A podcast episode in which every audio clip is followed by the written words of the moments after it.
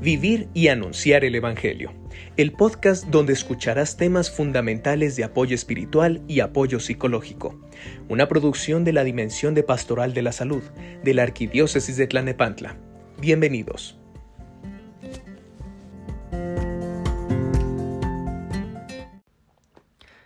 Herramientas ante la nueva normalidad. Cómo superar la paranoia. Por Araí González Monroy. En este artículo intentaremos aproximarnos a aquellos pensamientos recurrentes, ya sean monomanías, manías e ideas fijas suscitadas en términos de pandemia y el COVID-19, sin afán de conceptualizar y abordar a profundidad la paranoia. Procuraremos dar luz de qué es, cuáles son sus causas y cómo afrontar en lo cotidiano y bajo la nueva normalidad dicho padecimiento. El trastorno de personalidad paranoica se considera un problema de salud mental en el que las personas que lo padecen experimentan aprensiones y desconfianza de manera crónica y prolongada, mismas que pueden generar ansiedad. Este puede asociarse a algunas otras afecciones, como la esquizofrenia o el trastorno delirante, por mencionar algunos. En este aspecto, y de acuerdo a la afección de la relación en que se pueda definir algunas causas o factores detonantes de esta.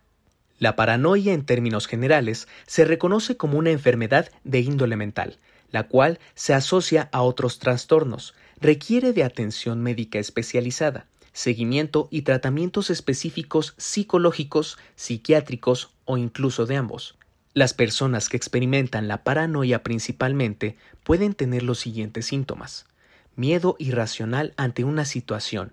Esta puede ser cualquiera. Número 2 amenaza constante del entorno.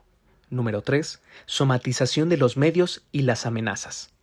Además, en el contexto actual, la paranoia puede adquirir cualidades características, como lo son que también es colectiva, se alimenta de la información excesiva o falsa y suele manifestarse como producto de los contextos digitales, de socialización y de comunicación.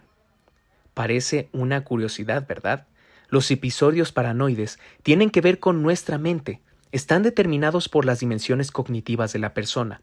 En estos términos, es mucho más sencillo de lo que parece adquirir herramientas para conseguir una reconstrucción de pensamientos, pero al mismo tiempo, el entorno tecnológico representa uno de los canales de información más peligrosos.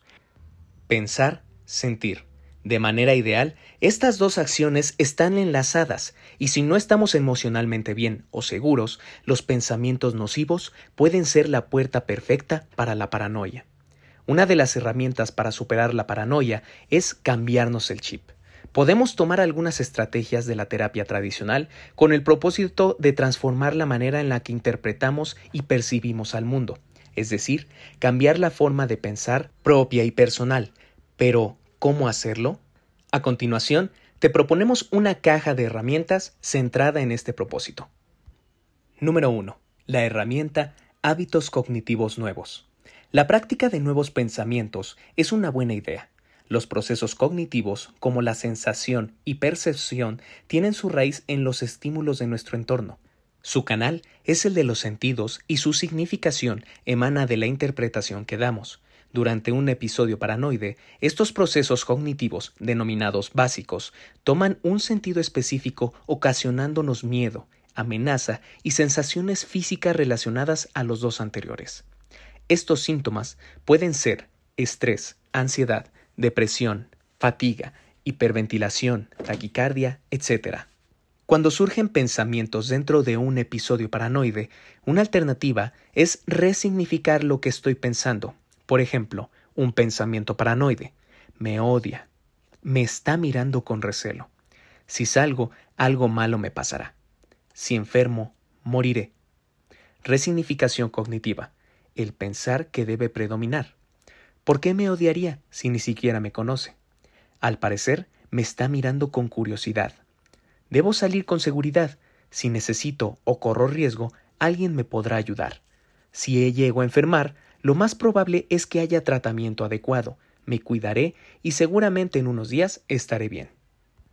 Una buena estrategia para conseguir la resignificación cognitiva es limitar la información que consumimos. Si eres de aquellos que gustan de recurrir al Internet para identificar síntomas, asociarlos a un padecimiento y asumarte con esa enfermedad, Sorpresa. Además de estar fomentando la presencia de la paranoia, podrás arrancar con una patología más, la hipocondría. Número 2. La herramienta, práctica y entrenamiento de nuevas habilidades sociales. Las habilidades sociales son por sí solas instrumentos esenciales para el adecuado desarrollo de la persona. Estas se pueden definir con el conjunto de conductas y actitudes que nos capacitan para el bienestar y equilibrio personal en relación a los otros. En este sentido, podemos hablar de habilidades básicas y complejas, como por ejemplo, habilidades sociales básicas, agradecer, escuchar, elogiar, habilidades sociales complejas, asertividad, empatía, conciliación o negociación. Número 3. La herramienta reformulación y reeducación de comportamientos. La reeducación de comportamientos no solo incluye habilidades sociales, sino que está relacionado a la capacidad emocional, la facultad de adaptabilidad, la cualidad de comunicarnos con los demás y se estrecha con la ruptura de paradigmas y la reasignación de valores, principios y esquemas de convivencia con los demás y con el entorno. Por ejemplo, habilidades e inteligencia emocional. Número 4. La herramienta, técnicas de control y afrontamiento de los miedos. Probablemente, de las propuestas anteriores, esta es la más importante. El control y el afrontamiento es lo mejor. Sin embargo, debemos tener en cuenta que para controlar un episodio paranoide son necesarios los hábitos saludables de pensamiento, habilidades sociales y emocionales, nuevos comportamientos y por supuesto la voluntad, objetiva o subjetiva, de confrontar la situación. Si conoces a alguien con este padecimiento, debes tener en cuenta que contradecir puede representar la ruptura en la comunicación con la persona, que por muy distinta que sea la experiencia, la empatía es necesaria todo mecanismo usado debe alejarse del propósito de convencer al paciente de que lo que piensa no existe. Eso puede ser la gota que derrame el vaso y alejarte súbitamente de quien necesite de tu apoyo.